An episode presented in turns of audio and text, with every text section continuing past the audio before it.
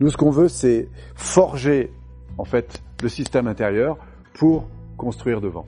Après, on ira travailler sur les alertes émotionnelles. Les alertes émotionnelles, c'est tout ce que le système nerveux est capable de vous fournir comme info en permanence pour savoir si vous êtes dans l'alignement de ce que vous voulez ou pas. Et vous allez voir à quel point c'est pas que dans la tête qu'on pilote sa vie, mais vraiment au niveau du cœur, en fait.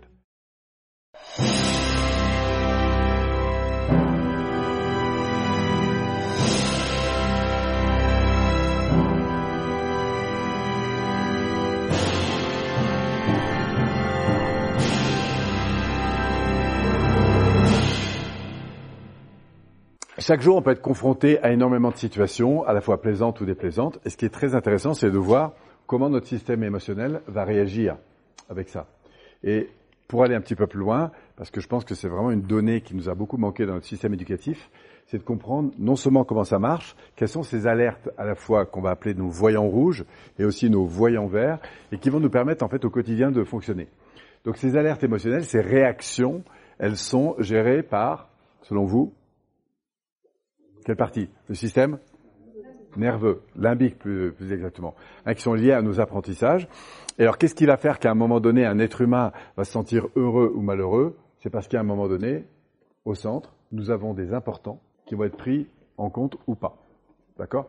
Et ce qui est très intéressant, c'est que, évidemment, c'est pas la partie consciente qui gère ça, c'est la partie préconsciente, alors, consciente un petit peu, mais surtout préconsciente et inconsciente.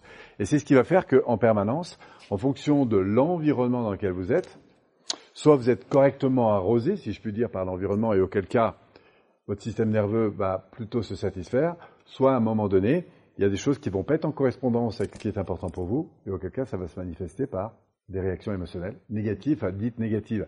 En fait, elles sont très importantes, elles sont inconfortables, mais cependant très importantes. Imaginez que vous êtes la nuit dans un avion, vous êtes pilote, et que je vous supprime tous les voyants rouges, bah, le risque c'est le crash, euh, etc. Hein. Donc nous, ce qu'on veut, c'est aller, au fond, réidentifier en fait qu'est-ce que nous annoncent ces voyants rouges, et surtout de prendre conscience à la fois de ce qui, peut se, ce qui peut se manifester euh, quand on parle de, de, petits voyants ou de gros voyants, d'accord?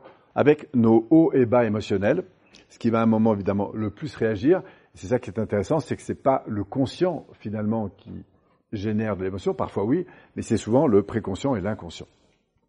Alors à votre avis, quelle est l'émotion de base la plus profonde qui peut nous parfois nous, toucher? La peur et la sécurité. Alors quand vous êtes dans, de la peur, on va considérer que la peur bah, signale un danger, et on va voir que, alors parfois il est complètement fantasmé, comme par exemple la peur de demander, et pourtant le seul danger que vous avez c'est c'est d'avoir un oui, parce que le non, si vous ne demandez pas, vous l'avez déjà. Alors ça c'est vrai théoriquement, mais c'est pas ce qui se passe au niveau du domaine physiologique. Pourquoi? Parce que là, on a réellement la peur d'être rejeté, pas, euh, pas accepté, ou parfois même de déranger, etc. Donc il y a des peurs qui sont réelles. Et nous, ce qu'on va aller voir un, peu ici, c'est quelle, est quelle est la hiérarchie, on pourrait dire, en termes d'intensité, de signaux qu'on va trouver là. OK? Pour éviter d'avoir peur, de quoi vous avez besoin en fait? De sécurité, de, donc de protection, dit autrement, d'un cadre sécurisant. D'accord? Et si le cadre n'est pas respecté, comment l'être humain va réagir émotionnellement? La colère. Donc, et du coup, la, colère, vous voyez, c'est un complément euh, très important ici, la colère, euh, et qui vous signifie, en fait, en général, qu'il y, a un problème là, pour le coup, de règles, on va le mettre ici,